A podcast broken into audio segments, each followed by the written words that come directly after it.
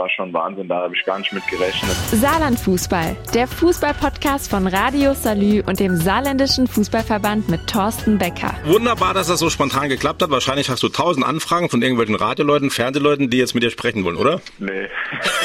Nee. Noch. Noch ganz ruhig. Okay, gut, dann geht's ja. Tor des Monats, äh, Dezember. Erste Auszeichnung auch für die SV Elversberg. Ein geiler Seitfallzieher, muss ich sagen. Mega Tor. Hattest du, äh, nachdem du das Tor geschossen hattest, auch so ein bisschen schon spekuliert, na ja, das wäre doch vielleicht was für das Tor des Monats? Ich äh, muss wirklich gestehen, ich bin nach Hause gefahren zu meiner Frau und habe so aus äh, Flachs gesagt, guck dir das mal an. Ich glaube, das war das Tor des Monats. Und äh, ja, dann habe ich auch noch einem Mannschaftskollegen gesagt, wo wir jetzt vor kurzem laufen waren. Auf einmal am nächsten Tag dann äh, wurde ich nominiert. Und äh, da musste ich schon ein bisschen schmunzeln, ja. Und wie war's dann? Was war das nachher dann tatsächlich für ein Gefühl, als du gehört hast, es ist tatsächlich geworden? Geil, oder? Ja, auf jeden Fall, definitiv. Es war natürlich, äh, ich habe mich riesig gefreut, auch äh, wie viele Stimmen ich bekommen habe. Es war schon Wahnsinn, da habe ich gar nicht mit gerechnet. Also es waren ja auch äh, Bundesligisten dabei und die haben natürlich ein äh, bisschen größere Fanbase jetzt als wir.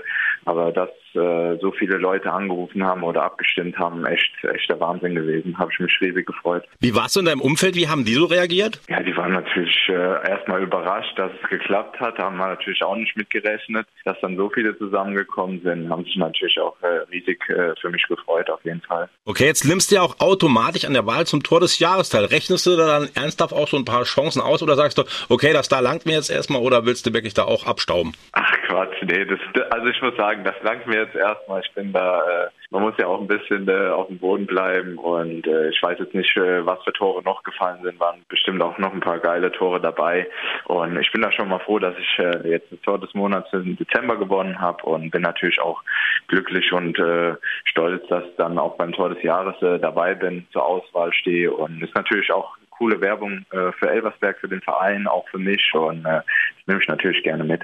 Hattest du dir eigentlich das Ziel gesetzt, mal Torschütze des Monats zu werden oder so? Nee, nee, das jetzt nicht. Ähm, ich habe es öfters mal probiert, so per Seitfallzieher oder so. Die Jungs, äh, die lachen immer im Training, wenn ich es probiere. Und äh, dann hat es mal geklappt im Spiel und dann äh, bekomme ich so eine Auszeichnung. Ist natürlich eine geile Sache gewesen, auf jeden Fall. Also wenn du gerade sagst, du übst das mal im Training, dann war das eigentlich gar kein Zufall, ne? Ja, nee, also ich mache das schon öfters. Der, Trainer sagt immer, mach ein bisschen langsam, weil die Verletzungsgefahr ist dann doch Mhm. äh, ziemlich hoch, wenn man da mal falsch landet. Aber ja, so bin ich halt. Ich äh, scheue davor nichts zurück. Das ist mein, mein Stil, Fußball zu spielen. Ich denke da nicht so drüber nach. Wenn du dich entscheiden müsstest, Aufstieg SV Elversberg oder Wahl zum Tor des Jahresgewinner? Ganz klar Aufstieg, Aufstieg, Aufstieg, Aufstieg. Also da habe ich dann schon äh, den Teamgedanken und äh, da denke ich jetzt nicht an mich. Äh, das ist mir dann auch relativ egal. Ich möchte mit Elversberg schon äh, noch einiges erreichen. Ich habe ja auch längerfristig hier verlängert und äh, da wäre mir der Aufstieg natürlich schon einiges lieber. Hast gerade gesagt, du hast es hier verlängert. Wie gefällt's dir denn überhaupt so bei uns im schönen, wunderschönen Saarland? Ja, ich muss sagen, ähm, wir waren vorher Stationen in Münster, Aalen und äh, Saarland ist natürlich auch eine schöne Gegend und äh, wir kommen hier sehr gut zurecht. Die Leute sind sehr freundlich zu uns. Ähm, oben im Westen waren sie ein bisschen kühler. Da ist es äh, ganz angenehm jetzt wieder hier unten. Ich bin selbst aus Hessen. Das äh, eigentlich so ähnlich wie bei uns auf dem Dorf. Also man grüßt sich, äh, ist freundlich zueinander. Das gefällt mir schon sehr gut hier. Meine Frau und ich fühlen uns auch wohl.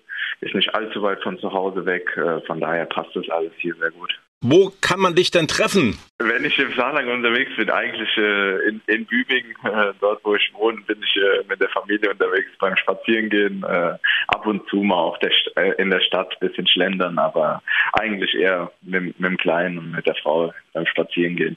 Kommen wir noch zur laufenden Saison. Ähm, glaubst du, ihr schafft den Aufstieg? Ja, wenn wir ähm, an die Rückrunde von letzten Jahr knüpfen können, haben wir äh, schon gute Chancen, aber das ist noch so in, in so weiter Ferne. Ich mag das eigentlich nicht so immer so von Aufstieg zu reden gleich, wenn noch so viele Spiele sind. Äh, von daher, wir müssen einfach unsere Spiele gewinnen und dann schauen wir dabei, was dabei rauskommt und äh, ja, damit sind wir gut beraten. Vielen Dank, lieber Schnelli, und noch viel Erfolg für die ganze Runde. Jo, danke, mach's gut. Merci, du auch. Ciao, ciao. Tschüss. Ciao.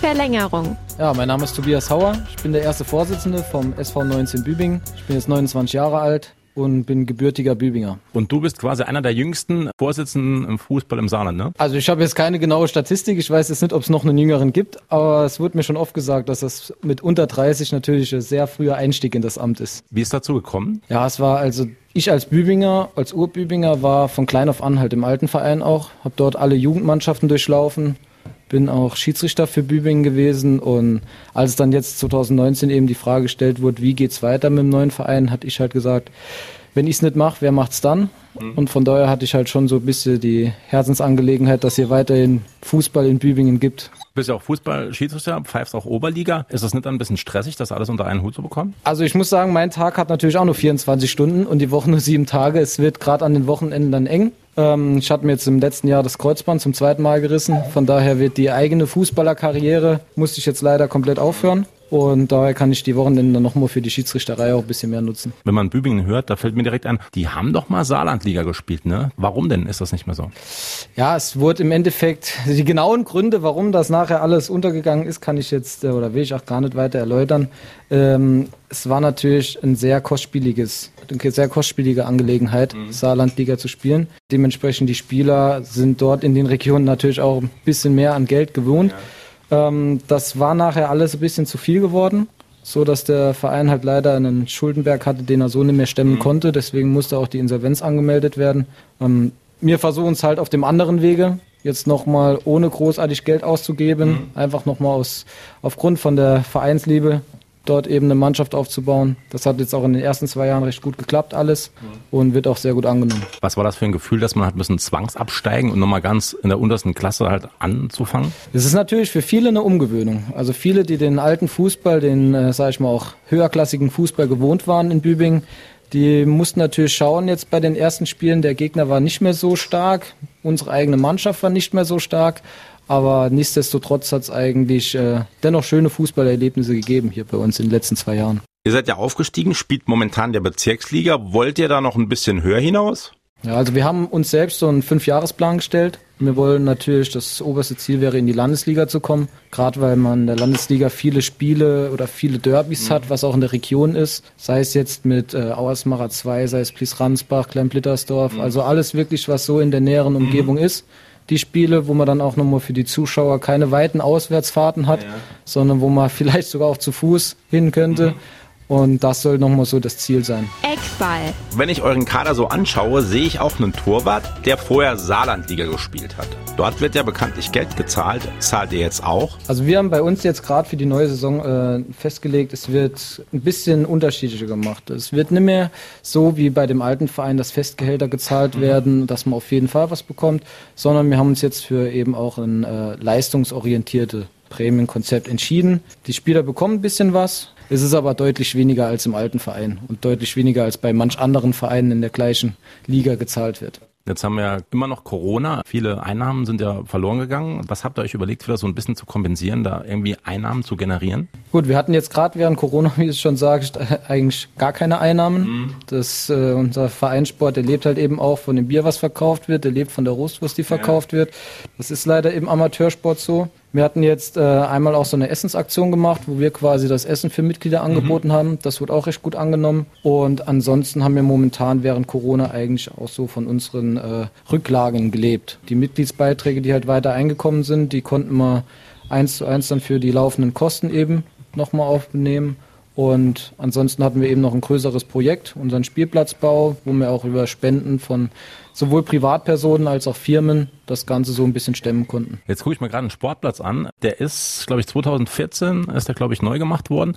Der sieht aber schon nicht mehr so gut aus. Das heißt, der müsste auch erneuert werden. Wie wollt ihr das stemmen? Gut, bei dem Sportplatz gibt's äh, eine Besonderheit. Also durch diese Insolvenz ist der Sportplatz damals komplett ans Sportamt Saarbrücken abgegangen. Mhm. Das heißt, die sind äh, komplett für diesen Platz zuständig. Wir selbst als Verein sind äh, ein ganz normaler Nutzer von dem Sportplatz. Wir bezahlen dort unsere Nutzungsgebühren von städtischen Sportanlagen. Und von daher mit dem Sportplatz selbst können wir nichts großartig mehr beeinflussen. Da ist die Stadt Saarbrücken mit dabei, Die ähm, wird auch über die Pflege und über diese Erneuerung, falls mal Schäden sind, wird das alles über die Stadt Saarbrücken laufen. Also habt ihr quasi dann nichts mit am Hut, also habt dann auch keine Kosten oder müsst ihr euch dann eigentlich nicht drum kümmern? Genau, so kann man sagen. Das war vielleicht was Gutes damals für uns, dass wir uns jetzt nicht um teure Reparaturen noch gerade in der Neugründungsphase kümmern müssen, sondern äh, dort können wir eben auf die Stadt Saarbrücken zurückgreifen. Ihr seid ja immer auf der Suche nach neuen Spielern. Was ist denn das Besondere bei euch? Ja, natürlich. Wir sind jederzeit froh um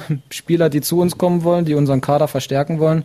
Sei es jetzt in der Jugend, sei es bei den Frauen, sei es bei den Aktiven. Wir haben bei uns im Verein so einen äh, Leitslogan, der heißt Wir gemeinsam bedeutet auch, dass wirklich bei uns alle Mannschaften gleichwertig sind. Also wir haben äh, es nicht wie bei anderen Vereinen so, dass eine Mannschaft komplett abgesondert wird oder abgeordnet mhm. wird, sondern bei uns ist jeder gleich viel wert, ähm, sei es jetzt die Jugendmannschaften, sei es die Frauen oder die Aktiven, dass es auch wirklich diese Gemeinschaft zwischen allen. Wir haben ein richtig gutes Verhältnis, seit wir jetzt letztes Jahr die Frauenmannschaft auch eröffnet haben. Da gehen aktiven Spielern, gehen bei den Auswärtsfahrten dort die Frauen mit unterstützen. Mhm. Die Frauen kommen bei unseren Spielen mit. Also das ist wirklich so diese Gemeinschaft, die bei uns im Vordergrund steht.